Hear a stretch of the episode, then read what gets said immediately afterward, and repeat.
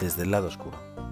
Esto es un diario que refleja mis pensamientos, mis reflexiones, mis sentimientos, para que lo escuchen mis hijos o, o no,